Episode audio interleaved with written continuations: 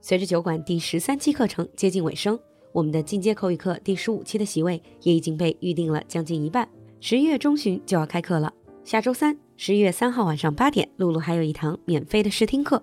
如果你对酒馆课程感兴趣，那就赶快联系小助手来试听吧。微信是 l u l u x j g，l u l u 就是露露，x j g 是小酒馆的汉语拼音首字母。我们在酒馆等你。 Hi, everyone, and welcome back to Britain Under the Microscope Halloween Special. 欢迎回来，闲话英伦万圣节特辑。Hello, Alan. Hello, everyone. Hello, and happy Halloween. Basically, one of my favorite festivals. Last year, we were doing Superstition in the UK. Yeah. So, we're going to talk about today. Well, I thought for Halloween it'd be nice to do something a little bit historical and also a little bit creepy. So I thought today we can talk about witches. Ooh, witches. 就是女巫. okay. Actually, I have a quite a lot of background knowledge in this. I know, Mm. so that's why I thought it'd be good if we can talk about witchcraft in Britain. Mm. Do you know that in university, I actually wrote a paper on witch hunt? Really? Yeah, always been a fascinating topic. Like Alan was saying, it's not just a fantasy or supernatural topic, it has a lot of history behind it. So, first things first, when you talk about witches in British culture, in British history, were they always evil? Were they always like an evil presence? Not really, no. Back in medieval times and also earlier, there have always been witches, and a lot of them were generally seen as good. They were seen as good. So, what did they actually do? Well, they were known as cunning folk. Cunning folk. Yeah, a, a man could be a witch back then. And they would help to cure people, help the crops to grow, uh, women to have children. It was a type of folk belief. Ah, it's a little bit like Wu Yi, that sort of idea. It's like witch doctor almost. Type of thing, yeah.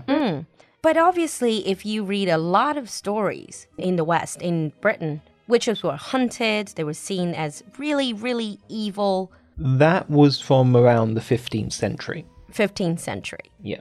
How did they turn from the cunning folk, which is harmless, helpful neighborhood people, to these evil presence? Basically, it was caused by two kings. So Henry VIII actually made witchcraft a capital offence. Capital offense, 就是要杀头的罪。 Yeah. But why? because he was worried about the influence of these witches on society. Um, it was also about the church as well. But it was actually another king, a Scottish king, who then became King of England, James the First. So King James I was someone who was really scared of witches. Yes, that's because he believed that witches were attacking his family. Bit paranoid? A, a little bit. But he was kind of educated king. So what he did was he wrote a book about finding witches, Finding witches so that they can kill them. pretty much. Ah. And this actually started a witch hysteria when ordinary people started to believe that witches were dangerous. Witch hysteria, 这种群体性的恐慌, and people were scared of witches Yes. because they were convinced by their king, of course. It's interesting that you talk about that he wrote an entire book about how to find witches. So how to find witches? What were witches like? You said they were men and women?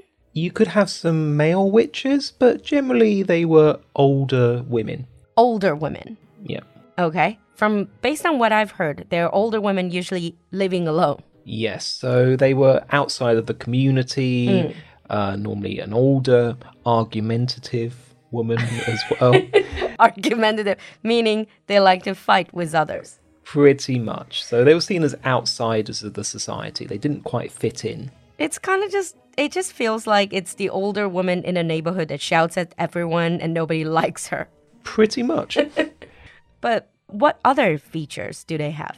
well, a witch would normally have a familiar. A familiar is an animal, right? Yep, a familiar is an animal. It can be a cat. So you think of the black cat. But it could also be any animal. so called witches had familiars that were frogs. 啊，其实这个 familiar 就有点像魔法师或者说巫师的这种魔宠。They are animals, but they're not pets in that way. They also have magic. Yeah. Mm, they have a bond as well. Yeah, they were like type of servant or it was a type of demon or it could actually be the witch themselves. They would turn themselves into animals. So these were the features of witches, but how did they find them? And after they found them, what did they do? Well, anyone could be accused of being a witch. Mm, that's dangerous. Well, it's very dangerous. If your neighbors don't like you, Pretty much. Or if your neighbours wanted maybe your house or your land. then just say, You are a witch. And then people would join in, chime in. Exactly. They would look for witches' marks, like a, a mole or a wart. Oh, on the body of the witch. Yep. 所以身上带什么痣啊，或者什么猴子那种，都会被视为是女巫的一个象征。I have a couple of moles. You make me worried. Oh, that's it. I think everyone has a couple of moles Yeah. here or there. If you truly want to accuse them of being a witch, there are so many ways. Hmm. But after they found, after they suspected someone of being a witch or witchcraft, what did they do? They sort of tortured them, didn't they? In a lot of cases, they tortured them, yeah. It could be quite mild torture, like just not letting them go to sleep, sleep deprivation. But sometimes it could be very, very serious. And one of the most common ways was to throw the witch into a river. Oh, this I've heard. So you put them in a cage, you threw them in a river. If they floated, like if they didn't sink, they were a witch because normal people would just drown. So if they floated, they were seen as a witch and then you sort of kill them, Yeah. have executed. But if they didn't, they just drown. Either way, they will die. Well, if they sunk, then maybe that someone would be able to help put them out. But yeah, generally, But it sounds like there's no way out, really, once you're accused. Pretty much that was it. that's the thing. Quite a few witches who were arrested, they were released. This is actually what the king wanted to try and do. He wanted to make it into a legal, scientific process. Uh, let me guess. So the king wrote a manual on how to find witches, and there were all these steps, as in how do you torture witches. So I bet they were people who were professionally doing it. there were.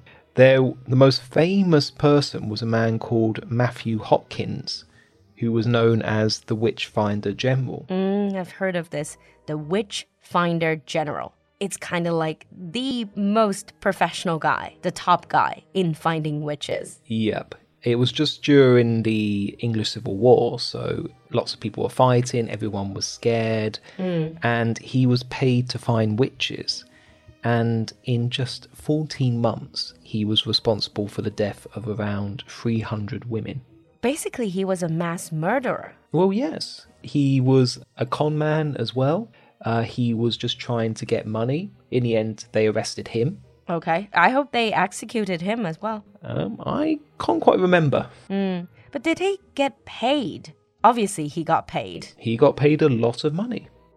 But when did it stop? Did it stop right after, I don't know, like Middle Ages? Not quite. Actually, the last witch was arrested and convicted. She went to prison in 1944. 20th century, Yes. 1944. You would think, with all the technology, all the scientific development, why would people still believe in that? Well, they didn't quite believe in it. Hmm. So, what happened? It was a medium. So, a medium is someone who is able to speak to the dead. Oh, 就是灵媒. Yeah. Ah. So, her name was Helen Duncan, and she would have seances. Seances is a gathering where people would gather around the table and they would try to call out the medium. Would Yeah. try to call out the spirit，有点像我们那什么笔仙、碟仙那种叫降临会 （seance）。 Yep. And it was during one of these seances that she s- announced that one of the biggest battleships in the Royal Navy had sunk Okay. because the soul of a dead sailor appeared. And back then, the news didn't even make it to the UK yet.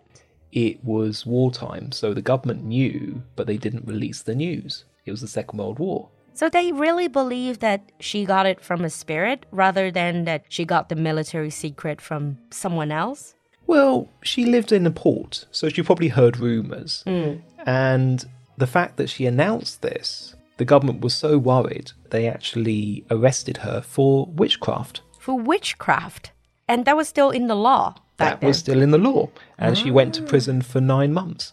I'm a bit surprised they didn't just arrest her for, you know, divulging or leaking military secrets. Well, there's nothing against the law saying that if a dead person tells you a military secret, you can't say to people. That's true. So witchcraft. But nowadays, I hope you have taken that out of your legal system. Well, yes, the um, 1950s, actually. Ah, 1950s. So nowadays, if a person says, I can perform witchcraft, or practice witchcraft, he or she will not be persecuted, will not be charged. Nope. Actually, according to the latest census, there are 11,000 witches 11,000 witches. in the UK, or Wiccans, as they're called now. Ah, Wiccans are just white witches, harmless witches. That would be another episode maybe we can do later. But you asked, when did it stop? Technically, it never really stopped. Never really stopped. This is why, even nowadays, sometimes we describe like a, uh, let's say, a massive paranoia where you think everyone's guilty. You still call it a witch hunt. Yes. So that actually was something from the history that was kept in the language. Yeah. But it would be, honestly, from my perspective, it would be pretty cool if you claim your profession is witch. A lot of people do. All right. On that note, I think we're going to wrap up. If, like me, you're also into stories of witches or witchcraft, leave us a comment in the comment section. And we'll see you next time. Happy Halloween. Happy Halloween, everyone. See you. Bye. 今天的节目你喜欢吗？赶快联系小助手加入酒馆社群吧。小助手的微信号是 l u l u x j g，我们在酒馆等你。